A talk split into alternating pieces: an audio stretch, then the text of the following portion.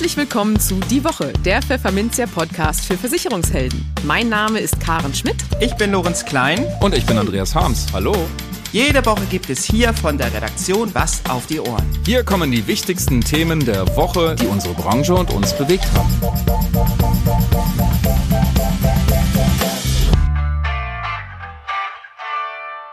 Moin aus Hamburg und herzlich willkommen zu Folge 122 unseres Podcasts. Heute ist Freitag, der 10. Februar 2023. Und diese Themen haben wir heute für Sie. Wir sprachen mit dem Geschäftsführer von Blau Direkt, Lars Drückhammer, warum es den Maklerpool ausgerechnet nach Estland zieht und was er dort sucht. In den News der Woche schauen wir in die Türkei und nach Syrien, wo das Erdbeben schwere Verwüstungen hinterließ.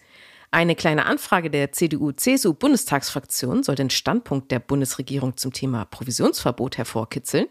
Ein Großbrand bei einem Automobilzulieferer könnte den Versicherern womöglich einen Rekordschaden hinterlassen. Und Bundessozialgerichtspräsident Rainer Schlegel macht drei Vorschläge, wie man die gesetzliche Rente stabilisieren könnte. Und für unser Schwerpunktthema für den Monat Februar, Fachkräftemangel, sprachen wir mit Hans Stoib, Betreiber des Portals Versicherungskarrieren, über die schätzungsweise rund 10.000 offenen Stellen in der Versicherungsbranche und wie Unternehmen im War for Talents bestehen können. Im Gespräch. Der Maklerpool Blau Direkt ist inzwischen in Estland vertreten. Genau genommen hat er dort zwei Büroräume eingemietet und deutlich über zehn Leute eingestellt. Was sucht er in dem kleinen Land an der Ostsee südlich von Finnland? Zusätzliches Geschäft ist es jedenfalls nicht, verriet uns Geschäftsführer Lars Drückhammer auf der Network Convention in Estlands Hauptstadt Tallinn. Aber was dann? Na, hören Sie selbst. Hallo Herr Drückhammer, schön, dass wir uns bei Ihrer Veranstaltung hier treffen können. Ja, hallo erstmal. Ähm, ja, genau, wir sind hier zu unserer Network Convention. Das ist unsere jährliche große Auftaktveranstaltung und ähm, dieses Mal sind wir in Tallinn, genau. Genau, und jetzt habe ich erstmal die aller, aller, aller, aller wichtigste Frage. Wie sind denn die Behörden in Tallinn so? Die Behörden sind bisher, also wenn Sie die Administration meinen, das ist ähm, super, nicht vergleichbar mit Deutschland. Ja? Also wenn man, wenn man mal sehen möchte, wie Digitalisierung sein kann in der gesamten Administration, dann ist es hier eine super Geschichte, eine super Blaupause und kann mal gucken, wie es sein könnte. Ist mir auch schon aufgefallen, das Internet ist hier verdammt gut, hä? Ich glaube, hier ist überall Internet, ja. Und man kann hier alles online machen. Wir haben tatsächlich ähm, in etwa einer Dreiviertelstunde online am Rechner eine GmbH gegründet in Estland. Ohne Notar, ohne alles, einfach nur online in einem Portal. Einfach mal so, okay. Deutsche Behörden, nehmt das. ja, das wäre tatsächlich ein großer Fortschritt, ja. okay, dann kommen wir jetzt aber tatsächlich mal dazu. Ähm, was macht ein Blau direkt eigentlich in Tallinn? Ja, das ist tatsächlich, ich muss ein bisschen ausholen, weil ich glaube, es zeigt ein bisschen auch, die, wie, wie Blau direkt tickt oder wie Dinge bei uns sind. 2021 sind wir über einen Kollegen, den Jan Dinner, mit dem wir das KV-Werk zusammen betreiben, äh, Geschäftsführer dort, der mhm. großer Fan seit Jahren von Estland ist. Ähm, der hatte auch schon zu dem Zeitpunkt sich eine Wohnung in Tallinn gekauft und bei einem Event, äh, wo wir uns getroffen haben, zum Geburtstag vom Kollegen, hat er uns so begeistert davon berichtet, dass auch noch ein Apartment zusätzlich dort in dem Gebäude frei wäre, was komplett saniert ist. Ähm, und nach etwa einer halben Stunde haben Oliver und ich entschieden, alles klar, Jan, sagt deinem Kollegen Bescheid, wir kaufen diese Wohnung, wir, ja, du hast uns überzeugt, ähm, das scheint super zu sein. Und wir waren beide vorher nie hier. Und wir sind mhm. dann hergereist tatsächlich zum Notartermin und zu der Wohnungsbesichtigung und das Land hat uns von Anfang an ja, mitgenommen. Ja, die Menschen. Was ist denn hier so schön? Es ist, es hat auf einen Seite, äh, wer Lübeck kennt als Hansestadt, ja, es hat viele Ähnlichkeiten. Ja, auch Tallinn war früher eine Hansestadt. Also die, die Altstadt selber ist tatsächlich sehr, vieles vergleichbar mit Lübeck. Mhm. Aber sie ist auf der anderen Seite sehr modern. Es ist eine Metropole. Ja, wenn man die Skyline sieht, ist es ein bisschen so wie in, in Warschau auch. Also einige mhm. Towers entstanden in den letzten Jahren ganz aufgeschlossene Menschen. Mhm. Die Stadt hat so einen, einen, Spirit, es ist so ein, so ein Summen irgendwie, ja, wo man äh, denkt, wow, das ist cool. Ganz viele ähm, Coworking Spaces, ganz, man kann hier vegan essen, ja, also es ist eine, eine ganz hippe Atmosphäre. Auf der anderen Seite dieser, dieser alte Charme. Und ähm, uns hat es total gut von Anfang an hier gefallen, ja. ja. Wobei mich ein paar Häuser auch noch so an Ostblock-Architektur erinnern. Also da ist auch noch ein bisschen was zu tun, ne? Ja, also sie haben das natürlich noch nicht komplett abgelegt. Ähm, wenn man sich andere Metropolen in Osteuropa anguckt, ähm, da hat man, glaube ich, noch wesentlich stärker diesen, diesen Einfluss. Ja? Und mhm. ähm, sie haben sehr viel saniert, auch diese alten Häuser. Mhm. Ja? Und wenn man so ein bisschen rausgeht, also gerade da so ein bisschen im Nordwesten, so eine Landzunge, ähm, da entstehen jetzt auch so Areale, die erinnern stark zum Beispiel an die Hamburger Hafen City. Also eine sehr moderne Architektur, eher so Apartment, Lofts, ja, es ist ein Yachthafen, wo rundherum auch solche Gebäude entstanden sind. Mhm. Aber ja, es gibt natürlich auch noch den alten sozialistischen Charme. Ja, also. ähm, was will Blau direkt dann hier in Estland? Wo soll es hingehen? Ja, das war tatsächlich die Frage, ähm, was machen wir? Und wir haben äh, damals im, im Sommer oder im Herbst 2021, wir hatten gerade die Wohnung gekauft, ähm, das Thema, dass wir nicht schnell genug auch neue Kollegen gefunden haben. Ja, also auch für das Lübecker Büro. So hier richtig vor Ort oder ja, deutsche Kollegen? Nee, tatsächlich hier vor Ort. Mhm. Also das, wir haben in Lübeck das, die Thematik, wir finden nicht genug neue Kollegen, speziell auch so für Innendienstfunktionen, also Datenadministration, Dokumentenarchivierung. Also. Mhm. Und ähm, dann hat eine Kollegin gesagt, dann lass uns doch einfach mal eine Anzeige. Wir haben jetzt ja, ne, Jan ist vor Ort, wir haben da jetzt eine Partner lass uns doch mal einfach eine, eine Stellenanzeige einschalten mhm. in Tallinn. Und dann gucken wir, was passiert. Und wir hatten innerhalb kürzester Zeit super viele interessante Bewerbungen. Mhm. Und dann hat äh, die Katharina Jäger, die bei uns so die ganzen früher Events organisiert hat und macht jetzt so ähm, Projektmanagement, hat gesagt, komm, ich nehme ja unsere HR-Verantwortliche Nele und dann fahren wir jetzt mal zwei Tage nach Tallinn, machen Gespräche und ähm, gucken, was passiert. Ja, und dann kam sie wieder und sagt, wir haben übrigens sechs Leute eingestellt. Drei davon sprechen Deutsch. Und zwar super. Das war die nächste Frage. Ja, Läuft genau. das auf Deutsch, Englisch? Deutsch und Englisch. Also Englisch ja. kann hier jeder. Mhm. Ja, und zwar wirklich gut. Sehr wie in den anderen skandinavischen Ländern, ja, also Schweden, Norwegen, auch die Niederlande. Werden ne? Filme ja synchronisiert oder werden die im Englischen geguckt? Nee, Englisch mit Untertiteln. Ja, ja. Teilweise mit, Alles klar. Und teilweise mit estnisch und russischen Untertiteln. Das, irritiert ein bisschen, weil der Hälfte mhm. des Bildschirms ist dann voller Text, aber andere Geschichte. Ähm, ja, und dann haben wir tatsächlich, dann brauchten wir eine, eine, eine, eine Rechtsform oder einen Träger, dann haben wir eine Gesellschaft hier gegründet.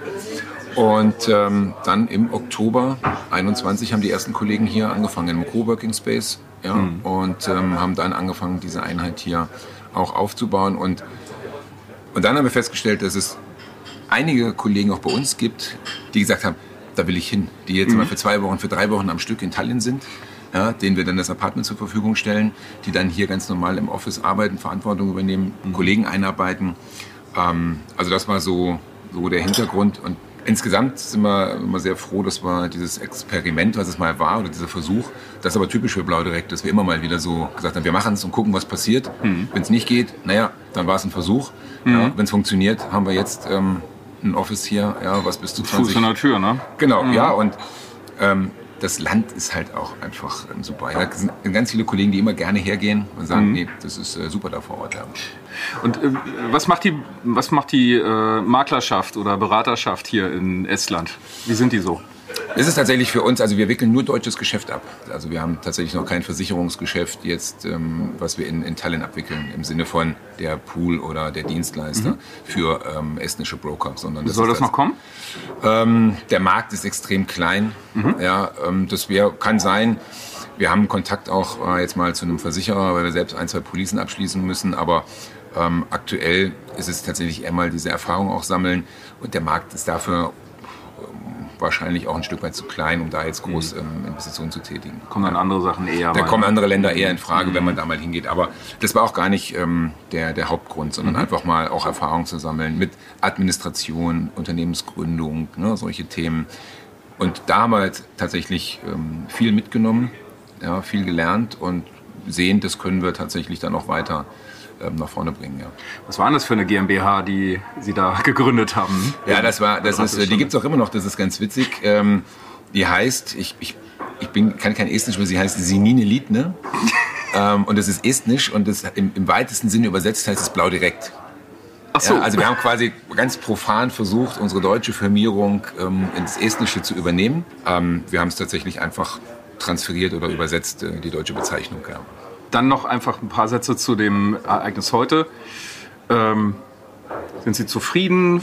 Was soll es am Ende bringen? Was soll dabei rauskommen? Ich habe einige Deutsche hier getroffen. ja, es ganz sind, schön viele. Ne? Es, sind, es sind tatsächlich, wir sind ähm, heute Abend haben wir unseren Galaabend, da sind wir 550 Personen. Hoppla. Und ähm, das ist tatsächlich die Network Convention. Das Format ist jetzt das 14. Mal, dass wir mhm. das durchführen. Ähm, und wir sind immer in europäischen Metropolen. Wir waren nie in Deutschland. Das war also tatsächlich von 2009 an immer das, die Idee, die Vermittler für einen Zeitraum von, von drei Nächten, drei bis vier Tagen aus dem normalen Alltag rauszunehmen. Und mhm. zwar alle Ja, und wenn man das, wenn man eine Veranstaltung in Deutschland macht im Umkreis von 200 Kilometern, habe ich immer die Kollegen sagen, nee, ich fahre dann, ich komme morgen, ich fahre in einem Abend nach Hause. Besuch meine Eltern nochmal. Ich, ich habe dann noch einen Termin ja. heute Nachmittag hier gemacht, ja, und mhm. dann ist immer diese, man, man, ist nicht fokussiert auf, auf das Event und mhm. wir wollen, dass die Kollegen wirklich mal rausgehen. Und die Idee, die ist tatsächlich aus ähm, 2009, 2010, Makler, auch Partner von Blau zusammenzubringen und zu vernetzen. Das ist etwas, was wir tatsächlich feststellen, dass auch das Vernetzen der, der, der Makler, der unserer Partner mit dem Team von Blau Direkt mhm. ganz viel Druck aus dem Kessel nimmt. Mhm. Ja, also ich meine, wir haben ganz viele junge Auszubildende, Auszubildinnen. Mhm. Unsere Branche besteht zu 90 Prozent im Vertrieb aus Männern. Ja, da gibt es schon immer auch mal den einen oder anderen, der meint, er muss mal erklären, wie es geht. Wenn man sich dann aber mal kennengelernt hat, ja, ist das oft eine ganz andere Ebene der Kommunikation. Ähm, das hat ganz viel gebracht. Ja, und die Kollegen untereinander sind extrem vernetzt, auch mit den Versicherern. Die Stimmung ist super. Ja, mhm. ähm, ganz, und es ist spannend, weil wir waren auch in Städten wie Riga, in Bukarest. Und das sind oft Städte, wo jetzt die meisten der Teilnehmer selber noch nie waren. Auch gar nicht so auf die Idee gekommen bin, vielleicht mal dahin zu reisen. Mhm. Das ist in Tallinn auch wieder so. Mhm. Ähm, aber gestern war Teambuilding-Programm, also viele waren auch schon vielleicht sogar auf eigene Kosten den Tag vorher da und haben die Stadt kennengelernt. Und fast alle sind begeistert. Ja, und sagen, wow, das, ich wäre nie auf die Idee gekommen, es ist eine tolle Stadt, ich merke diesen Spirit, man kann toll essen gehen, alle sind nett, ja, es ist so international, alle können Englisch, das ist so auch einfach, ne, hier sich zurechtzufinden. Ähm, ja, das ist ein schöner Nebeneffekt, dass also wir auch, sag mal, die, die Menschen ein Stück weit mal über den Horizont oder über den eigenen Horizont rausbringen. Und ganz viele sagen, nee, da war ich noch mal, ähm, aber das ist, war auch die Idee, immer ins Ausland zu gehen, war in dieser Zeit ähm, so compliance-mäßig in den letzten, jetzt geht es wieder, aber es gab so eine Phase, da war es relativ schwierig, die Versicherer dazu bringen oder zu motivieren, auch ins Ausland zu gehen. Mhm. Ja, ähm, aber das konnten wir da konnten wir sie überzeugen, dass das auch kein Risiko ist, ja, sondern dass das auch große Mehrwerte hat. Und inzwischen sind ja wirklich alle, auch die großen Konzerne, ob es jetzt die Allianz, AXA, Ergo, Zürich, HDI, also auch die großen, haben alle verstanden, dass man auch durchaus im Ausland solche Veranstaltungen machen kann, ohne dass das ein Risiko ist, weil sie das Format kennen. Ja, insofern ist das die Idee der Network Convention. Und ja, hier ist halt auch, ähm, ja, eigentlich wie immer, es war jetzt tatsächlich durch Corona hatten wir auch eine längere Pause ja, und haben dann, waren letztes Jahr im Mai in London, haben das nachgeholt. Ähm, und es ist einfach super, wieder die Menschen zu treffen, ja, wie, zu beobachten, wie alle das super finden, zusammenzukommen, sich auszutauschen. Ja, wenn man hier abends oder in den Pausen um jetzt, wenn man das Stimmengewirr hört, ja, äh, dieses, ist wie so ein Bienenschwarm, wo man denkt, ja, es funktioniert, ja, alle sind happy und ähm, das ist einfach super, das zu sehen. Ja. Klasse, das ist ein sehr schönes Schlusswort. Ähm, vielen Dank, Lars Drückhammer aus Tallinn, in Tallinn. Und wir gehen zurück ins Funkhaus. Ja, sehr gerne. Vielen Dank. Die News der Woche. Mindestens 15.000 Menschenleben hat das verheerende Erdbeben vom 6. Februar in der Türkei und in Syrien gefordert. Das Leid der Opfer ist nicht in Zahlen zu ermessen. Und auch der Sachschaden ist angesichts tausender eingestürzter Gebäude und unzähliger verwüsteter Städte und Dörfer noch nicht abschließend einzuschätzen. Erste Analysen zum Ausmaß der Katastrophe liegen aber inzwischen vor. Der wirtschaftliche Schaden dürfte die Grenze von einer Milliarde US-Dollar übersteigen. Das meint der Senior-Versicherungsanalyst Shabir Ansari vom Datendienstleister Global Data. Das sind umgerechnet 935 Millionen Euro. Der Schaden liege damit mehr als doppelt so hoch wie beim Erdbeben im Jahr 2020, so der Analyst. Die türkischen Versicherer würden Jahre brauchen, um alle versicherten Schäden zu bearbeiten. Das deckt sich mit der Erkenntnis von Robert Merwood, Chefanalyst beim Risikomodellierer Moody's RMS. Er geht davon aus, dass das Beben den türkischen Versicherungspool TCIP mit bis zu einer Milliarde US-Dollar belasten wird. Internationale Rückversicherer würden ebenfalls beteiligt sein, so Merwood. Analyst Shabir Ansari erwartet, dass der türkische Versicherungspool zusammen mit seinen wichtigsten Rückversicherungspartnern, darunter Munich Re und Swiss Re, einen Großteil der entstandenen Schäden auffangen wird. Hintergrund? TCIP ist eine öffentliche Einrichtung, die im Jahr 2000 mit einer Rückstellung für Katastrophenversicherungsansprüche in Höhe von bis zu zweieinhalb Milliarden Dollar gegründet wurde. Dabei sind türkische Versicherer durch zwei Umstände stark vorbelastet. Zum einen durch die hohe Inflation mit Spitzenwerten von über 80 Prozent im vergangenen Jahr, was wiederum die Schadenkosten stark steigen lässt, zum anderen belastet das bereits erwähnte Erdbeben von 2020 nach wie vor die Bücher der Gesellschaft. Die türkischen Sachversicherer werden daher auch noch 2023 und 2024 versicherungstechnische Verluste schreiben. Parallel dazu wird die Nachfrage nach Naturkatastrophenversicherung in der Türkei zwar steigen, aus den bereits genannten Gründen werden die Versicherer aber weiter Probleme damit haben, rentabel zu bleiben, so die Analyse des Datendienstleisters Global Data. In der neu aufgeflammten Debatte um ein mögliches Provisionsverbot auf EU-Ebene vertritt die Ampel bislang keine gemeinsame Linie. Sehr zum Verdruss der CDU-CSU-Bundestagsfraktion. Eine kleine Anfrage der Union mit dem Titel Drohendes EU-Verbot provisionsbasierter Anlageberatung soll nun Klarheit bringen. Dieses Vorhaben unterstützt der Bundesverband Deutscher Versicherungskaufleute kurz BVK. Er hat von der Bundesregierung eine klare Positionierung gegen EU-Provisionsverbotspläne gefordert und hofft durch die Anfrage der CDU-CSU-Fraktion nun auf eine zügige und eindeutige Antwort. Zwar hätten sich Teile der Bundesregierung, allen voran Bundesfinanzminister Christian Lindner, FDP, bereits gegen die Pläne von EU-Finanzkommissarin McGuinness ausgesprochen, dem BVK reicht das aber nicht. Er fordert eine abgestimmte Gegenposition der gesamten Bundesregierung. Das wäre ein gutes und starkes Signal an die EU-Kommission, so BVK-Präsident Michael Heinz. Man sei daher auf die Antwort der Bundesregierung sehr gespannt.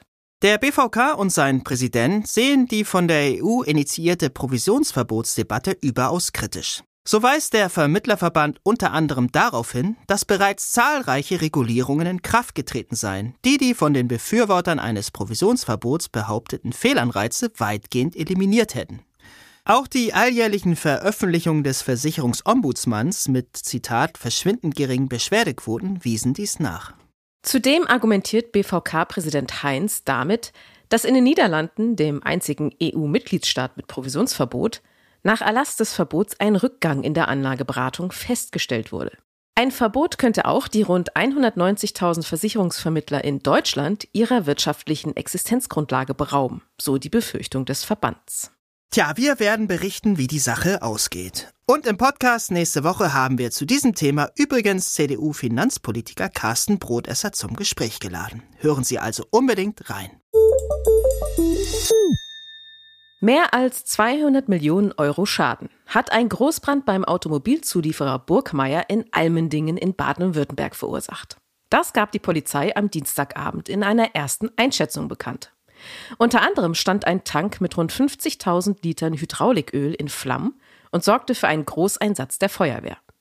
Fünf Feuerwehrleute seien dabei leicht bis mittelschwer verletzt worden, heißt es. Die 25 Mitarbeiter, die sich auf dem Gelände befanden, blieben zum Glück unversehrt. Die Ursache für das Inferno sei noch unklar, hieß es seitens der Polizei. Hinweise auf Brandstiftung gebe es bisher nicht. Die Ermittlungen laufen, man habe zudem Sachverständige und einen Statiker hinzugezogen. Zumindest aber sei das insgesamt rund 750 Mitarbeiter zählende Unternehmen versichert, wie die Schwäbische Zeitung unter Berufung auf Burgmeier Geschäftsführer Karl-Hugo Schick berichtete. In welchem Umfang wollte Schick zum jetzigen Zeitpunkt aber noch nicht sagen. Welcher oder welche Versicherer für den Schaden aufkämen, ist folglich ebenso noch unklar. Sofern das Unternehmen aber tatsächlich umfassend versichert ist, so wäre dies ein Fall für die industrielle Feuerversicherung sowie die Betriebsunterbrechungsversicherung. Zugleich wirft der Vorfall die Frage auf, wie häufig derartige Großschäden die Bilanzen der deutschen Versicherungswirtschaft belasten. Hier hilft der Blick in die Schadenstatistik des Gesamtverbands der deutschen Versicherungswirtschaft, kurz GDV. Laut der neuesten verfügbaren Zahlen für das Jahr 2021 ereigneten sich in Deutschland zwei Feuergrößtschäden im dreistelligen Millionenbereich. Die Brände passierten in einem metallverarbeitenden Betrieb und in einer chemischen Anlage. Der Schadenaufwand lag bei jeweils gut 200 Millionen Euro, Feuerindustrieversicherung und Betriebsunterbrechung zusammengenommen. Fraglich bleibt, ob das Großfeuer von Almendingen schlussendlich auch in der Übersicht der größten versicherten Schäden überhaupt seit Beginn der Aufzeichnungen im Jahr 1962 auftauchen wird. An der Spitze der inflationsbereinigten Rangliste steht ein Feuerschaden von 2016. Dieser sorgte für ein Schadenvolumen von insgesamt 528 Millionen Euro. Am Ende der Übersicht steht ein Feuer in einem Schlachthof. Dieses ereignete sich 2015 und schlug mit einem Schaden von immerhin noch 312 Millionen Euro zu Buche. Kurzum, Das flammende Inferno beim Automobilzulieferer Burgmeier dürfte in jedem Fall schon jetzt zu den teuersten Einzelschäden des Jahres zählen, wenn nicht gar darüber hinaus. Ein Rekordschaden ist aus den bislang vorliegenden Informationen aber vorerst nicht abzuleiten. Gleichwohl darf man gespannt sein, welche Rolle die Betriebsunterbrechungsversicherung hier noch spielen wird. Grundsätzlich lehrt die GDV-Statistik vor allem eines. Feuer ist von allen Risiken für Betriebe die gefährlichste. Schlichtweg, weil am Ende oft nur noch Asche bleibt. Wenn man sie jetzt nicht verändert, wird es ab 2030 richtig Probleme geben. Gemeint ist die gesetzliche Rente. Und diese Ansicht vertritt Bundessozialgerichtspräsident Rainer Schlegel. Denn dann gehen die Babyboomer in Rente. Und das sind nicht gerade wenige. Und die Menschen in Deutschland werden stetig älter. Eine schöne Sache, ja, aber halt nicht für ein umlagefinanziertes Rentensystem, dem die Beitragszahler ausgehen. Schlegel hat drei Vorschläge parat, wie man die Finanzen der gesetzlichen Rente in den Griff bekommen könnte. Nummer eins: Das Eintrittsalter erhöhen. Und zwar über die für 2030 geplanten 67 Jahre hinaus. Denn die reichen nicht, meint Schlegel.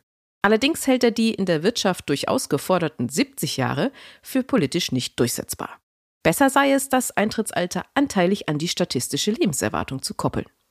Ein Vorschlag, mit dem übrigens auch die Deutsche Bundesbank vor einigen Monaten um die Ecke bog. Vorschlag Nummer zwei. Auch Beamte und Selbstständige sollen einzahlen. Wenn diese beiden bisher befreiten Berufsgruppen ebenfalls einzahlten, würde das nach Schlegels Meinung das System stabilisieren. Gleiches gelte auch für Gruppen, bei denen die Altersversorgung über berufliche Versorgungswerke läuft, zum Beispiel Rechtsanwälte. Vorschlag Nummer drei. Die Aufgabe der Rente neu festlegen. Machen wir uns nichts vor. Die gesetzliche Rente kann den aus dem Berufsleben gewohnten Lebensstandard nicht mehr ohne weiteres erhalten. Zumindest sieht das Rainer Schlegel so. Künftig sollte es die Aufgabe der Gesetzlichen sein, dass jeder von der Rente einigermaßen gut leben könne. Damit müsste das Rentenniveau um 15 bis 20 Prozent über dem Existenzminimum liegen. Was darüber hinausgeht, sollte jeder selbst regeln. Okay, wir geben zu, das Rad neu erfunden hat Schlegel mit seinen Ideen nicht. Aber man soll manche Aussagen ja auch mehrfach wiederholen, damit sie beim Empfänger, hier die Bundesregierung, ankommen. Denn die hat bislang in Sachen Rentenstabilisierung noch nicht viel unternommen. Das Schwerpunktthema. Ich weiß, man soll den Teufel nicht immer an die Wand malen. Aber der Teufel ist nicht an die Wand gemalt, sondern er hüpft fleißig vor uns her. Hans Stoib betreibt das Portal Versicherungskarrieren und kennt sich daher mit dem Thema Fachkräftemangel bestens aus. Und der ist auch in der Versicherungsbranche längst angekommen. Stoib schätzt, dass rund 10.000 offene Stellen in der Branche zu besetzen sind. Und das ist aktuell eben nicht so leicht. Welche Erfolgsfaktoren gibt es für Unternehmen im Kampf um die Talente? Und warum kann jetzt trotzdem nicht jeder Jobwechselwillige die Bedingungen diktieren, zu denen er arbeiten will? Darüber sprechen wir jetzt mit Hans Stoib. Hallo Hans Stolp und ganz herzlich willkommen bei uns im Podcast. Schön, dass du da bist. Ja, hallo Karin, schön, dass ich da sein darf. Ja, wir haben heute das Thema Fachkräftemangel auf der Agenda. Ein Thema, um das man ja irgendwie nicht mehr drum rumkommt. Alle Welt stöhnt, alle Unternehmer schlagen die Hände über dem Kopf zusammen und, äh, und klagen, was das Thema angeht. Ähm, du betreibst ja das Portal Versicherungskarrieren und kennst dich dementsprechend mit dem Versicherungsstellenmarkt entsprechend sehr gut aus. Wie ist es denn da? Ist der Fachkräftemangel auch in der Versicherungsbranche angekommen? Also wenn wir es kurz halten wollen, sage ich jetzt einfach ja und wir machen weiter. Nein, aber also natürlich ist es auch bei uns in der Branche angekommen äh, und es ist auch ähm, genauso schlimm wie in anderen Branchen. Ich weiß, man soll ja nicht immer alles so negativ sehen und immer nur den Teufel an die Wand malen, aber der Teufel ist nicht an die Wand gemalt, sondern der hüpft fleißig äh, vor uns her. Und so äh, ja, ist der Fachkräftemangel auch bei uns angekommen. Und ich merke es halt auch, dass wir auf Ausschreibungen weniger Kandidaten kriegen und manchmal auch weniger passende Kandidaten. Das heißt, wir müssen also alle sehr viel mehr rödeln ähm, und trommeln, als das früher der Fall war, obwohl es ja früher, ich sag mal, vor drei, vier Jahren äh, war es eigentlich schon ja, schlimm, ist vielleicht ein bisschen übertrieben, aber es ist jetzt noch schlimmer und wir können davon ausgehen, in den nächsten 10, 15 Jahren wird es noch viel schlimmer werden. Du, äh, wie gesagt, weil du ja das Portal betreibst, hast du da einen ganz guten Überblick. Wie, wie viele offene Stellen hast du denn gerade in deiner Datenbank? Also ich habe da so eine kleine Kooperation mit Stepstone. Das heißt, äh, mhm. wir addieren die Stellen. Und da sind, glaube ich, jetzt dreieinhalbtausend oder 3600 Stellen, die äh, insgesamt da kommen. Das ist sozusagen nur Versicherungsbranche. Mhm. Mhm. Das war vor zwei Jahren, waren das ungefähr immer so zweieinhalbtausend. Das heißt, es sind jetzt tausend Stellen mehr. Und das sind nur die, die sozusagen äh, ausgeschrieben sind. Und insgesamt würde ich jetzt mal sagen, sind es 10.000 Stellen in Deutschland. Also meine Schätzung, gefühlsmäßige Schätzung, die halt in der Versicherungsbranche offen sind und nicht besetzt sind.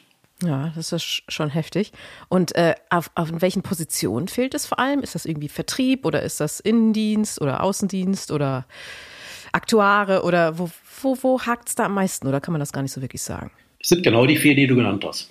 Also in, in allen Bereichen. Es ist egal, ob wir, wir suchen einen Underwriter in Köln, tut sich wenig äh, an Bewerbungen. Wir suchen, gut, Vertriebsleute sowieso immer, da ist es eh äh, schwierig weil halt gerade was Versicherer angeht und manche Vermittlerbüros sind halt auch mit den Methoden der 90er unterwegs. Und da findest du halt äh, die, finde man keine Leute mehr für, wenn man so halt äh, vorgeht. Aber auch im Innendienst, also viel, also ich sag mal so, äh, über die Hälfte meiner Kunden sind äh, Spezialversicherungsmakler. Das heißt, die haben auch oft einen hohen Gewerbeanteil und die suchen dann halt im Backoffice oder im Innendienst Festangestellte. Und auch die Kundenberater sind da mittlerweile eigentlich immer fest angestellt.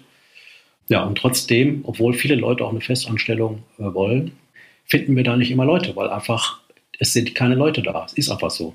Okay.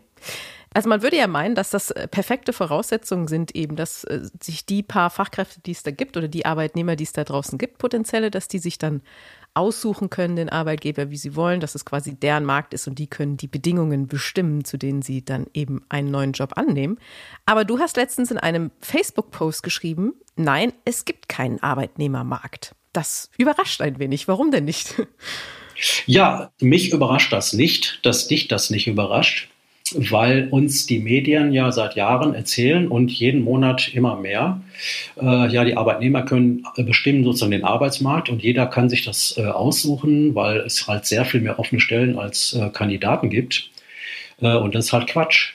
Es gibt natürlich viele offene Stellen und es gibt auch Leute, die suchen, aber ist doch klar, wenn, wenn, äh, also es gibt zum Beispiel äh, Leute, die halt ähm, jetzt nicht gerade die Überflieger sind, die kommen dann an und sagen, Herr Stoib, äh, ich suche was Neues irgendwie, aber unter 80.000 im Jahr müssen wir das Gespräch gar nicht erst anfangen. Das heißt also, die schmeißen einfach mal so einen Betrag und 80.000 scheint irgendwie sich so eingebändelt zu haben bei diesen Leuten, das höre ich auch von Kunden, ähm, wo, wo, einfach mal geguckt wird, äh, sagt da jemand ja oder nein. So, das heißt, der Arbeitsmarkt wird bestimmt nach dem Pareto-Prinzip von den 20 Prozent guten Leuten. Und die 80 Prozent äh, anderen, ich will jetzt nicht sagen, dass die alle schlecht sind, aber irgendwas so zwischen Mittelmaß und schlecht, gibt auch schlechte Kandidaten. Das muss man mal schlicht und ergreifend so sagen. Mhm. Äh, und die schlechten Kandidaten, die will keiner haben. Egal, ob die sich bewerben und ob die fünf äh, Bewerbungen losschicken, es bringt halt nichts, wenn du einen im Innendienst ein Gewerbe ähm, Spezi suchst, dass dann halt äh, jemand kommt, ja, ich habe schon mal Lebensversicherungen verkauft ähm, und das bisschen Gewerbe kann ich ja lernen für 80.000 Euro im Jahr. So ist logisch, dass du den nicht einstellst, auch wenn du dringend die Stelle besetzen musst. Das heißt, die Guten bestimmen den Markt, aber die Guten haben in der Regel auch einen Job. Also es gibt ja noch wenig Gute, äh, die jetzt keinen Job haben und gerade frei sind. Und selbst wenn die frei sind und sich bewerben, dann haben sie eben auch die Auswahl. Und wenn ich dann komme mit meinem durchschnittlichen Job, durchschnittliche Kohle und will halt, ich sage immer, Carsten Maschmeyer zum Mindestlohn haben, dann wird das halt nichts. Und das ist auch äh, eben für die, das werden die, die Kandidaten halt auch erst im Laufe der nächsten Zeit merken, dass wenn sie ein äh, Forschungsgespräch nach dem anderen haben und, und ständig abgelehnt werden, dass anscheinend bei dieser Einstellung zum Job oder zum neuen Job oder zu was immer äh, einfach nicht funktioniert. Mhm. Okay. Und ähm, wie können sich denn dann die zwei aber treffen? Also die guten äh, Arbeitnehmer, die einen, einen, spannenden Job wollen, für 80.000 im Jahr mindestens, und die äh, potenziell guten Arbeitgeber. Ich meine, da gibt es ja dann auch viele, die diese Fachkraft wollen. Wie kann man sich denn da äh, quasi hervortun? Wie kann man diesen Kampf War for, um Talents gewinnen? Weil welche Erfolgsfaktoren gibt es denn da? Es sind im Grunde dieselben Erfolgsfaktoren wie seit 100 Jahren. Das muss man mal so sagen. Mhm. Äh, letztendlich geht es um ähm, Employer Branding, wie das so schön neudeutsch heißt, also die Arbeitgebermarke.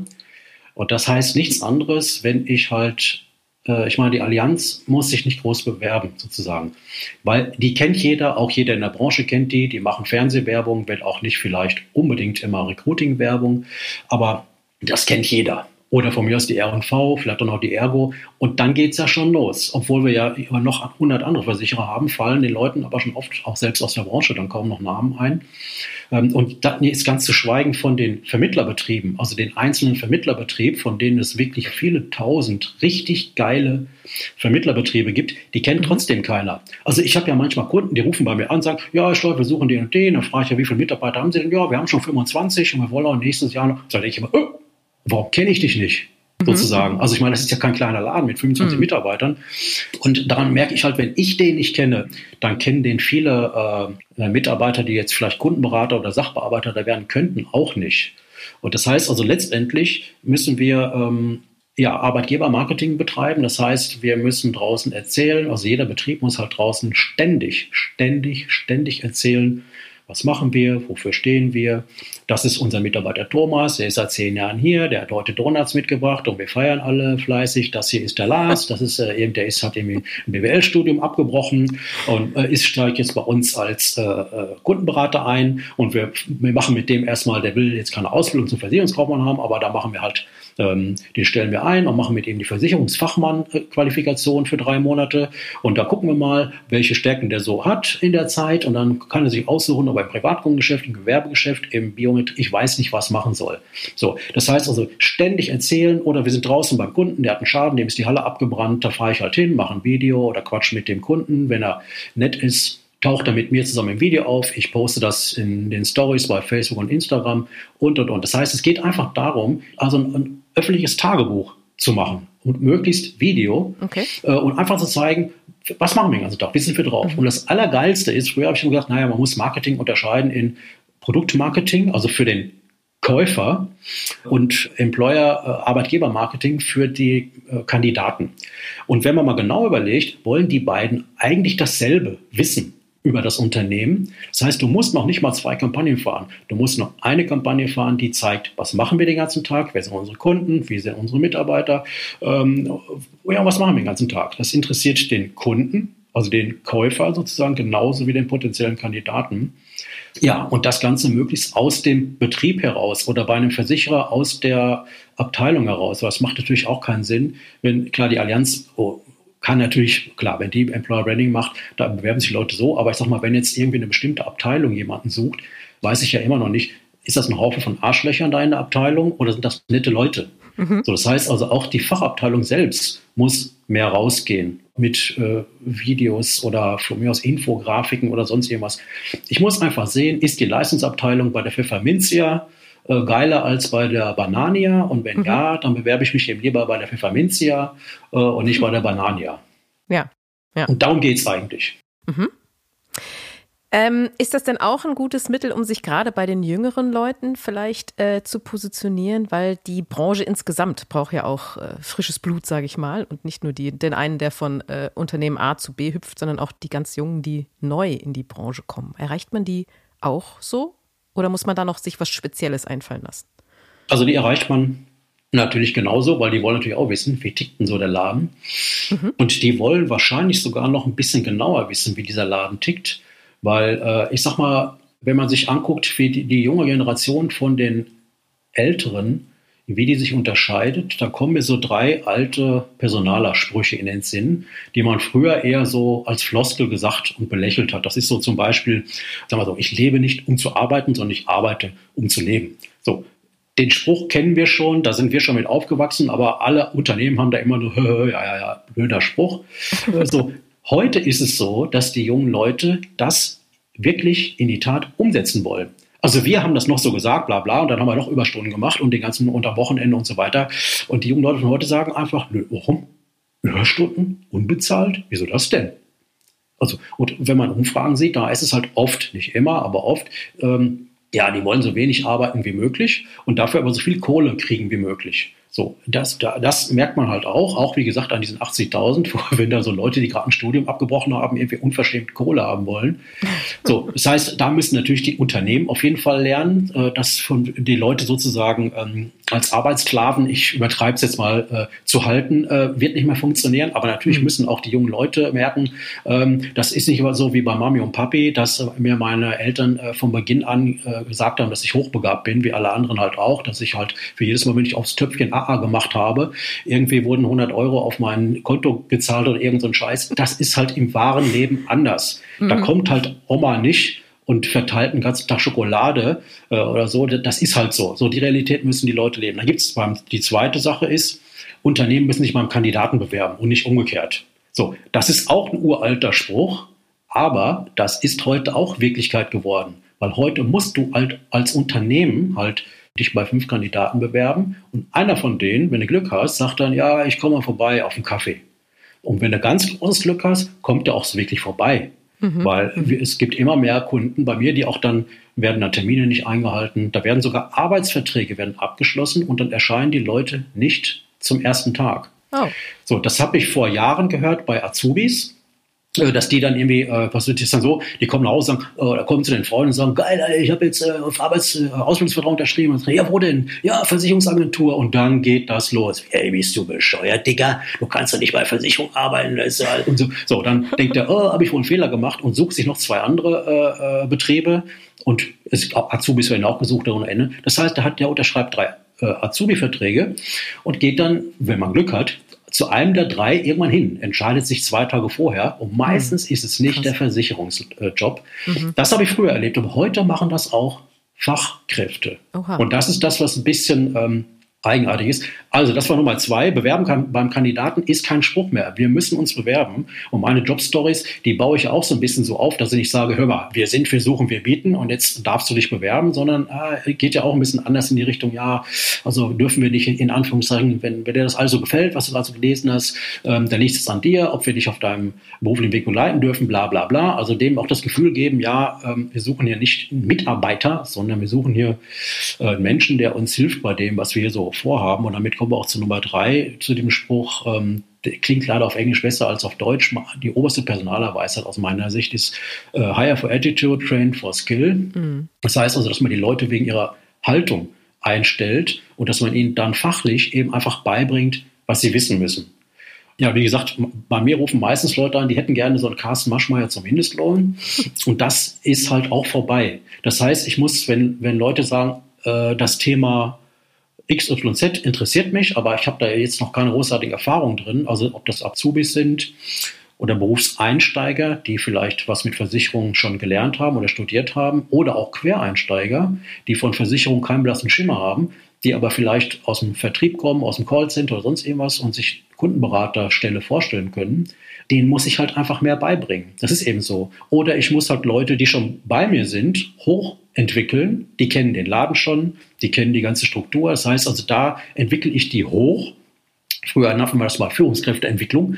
Äh, und äh, dann stellt man halt unten in Anführungszeichen die Leute ein, die zwar eine gute Attitude sozusagen mitbringen, ja. aber noch nicht so viele Skills. Mhm. Und dann mhm. bringe ich denen das halt bei, weil es bringt ja nichts, wenn du einen richtig geilen Fachmann hast, der aber menschlich ein Arschloch ist, da kannst, mit dem kannst du auch nichts anfangen. Mhm. Der versaut dir das Team ja. äh, und dann haufladen Leute ab. Mhm. Und deswegen ist für mich einfach, worauf muss ich achten bei jungen Kandidaten, äh, sozusagen, da gibt es auch nur drei Dinge. Ist der neugierig? Ist der lernwillig? Ist der teamfähig? Mhm. Das heißt nicht, hat der vier Jahre Biometrieerfahrung, sondern neugierig, lernwillig, teamfähig. Wenn der die drei Dinge beim Forschungsgespräch rüberbringen kann oder in der Probezeit zeigen kann, dann kann ich dem alles beibringen. Ja, das sind doch schon mal ein paar sehr gute Tipps äh, für die, die da draußen vielleicht äh, überlegen, wie sie sich attraktiver machen können für die ganzen Talente, die da draußen vielleicht rum stolzieren. Super interessantes Gespräch. Ganz herzlichen Dank dafür, lieber Hans. Ja, ich danke euch. Und das war es mit dieser Podcast-Folge. Verpassen Sie keine weitere und abonnieren Sie die Woche überall dort, wo es Podcasts gibt. Dann hören wir uns auch garantiert am kommenden Freitag wieder. Bis dahin gilt, bleiben Sie optimistisch, genießen Sie das Wochenende und kommen Sie gut in die neue Woche.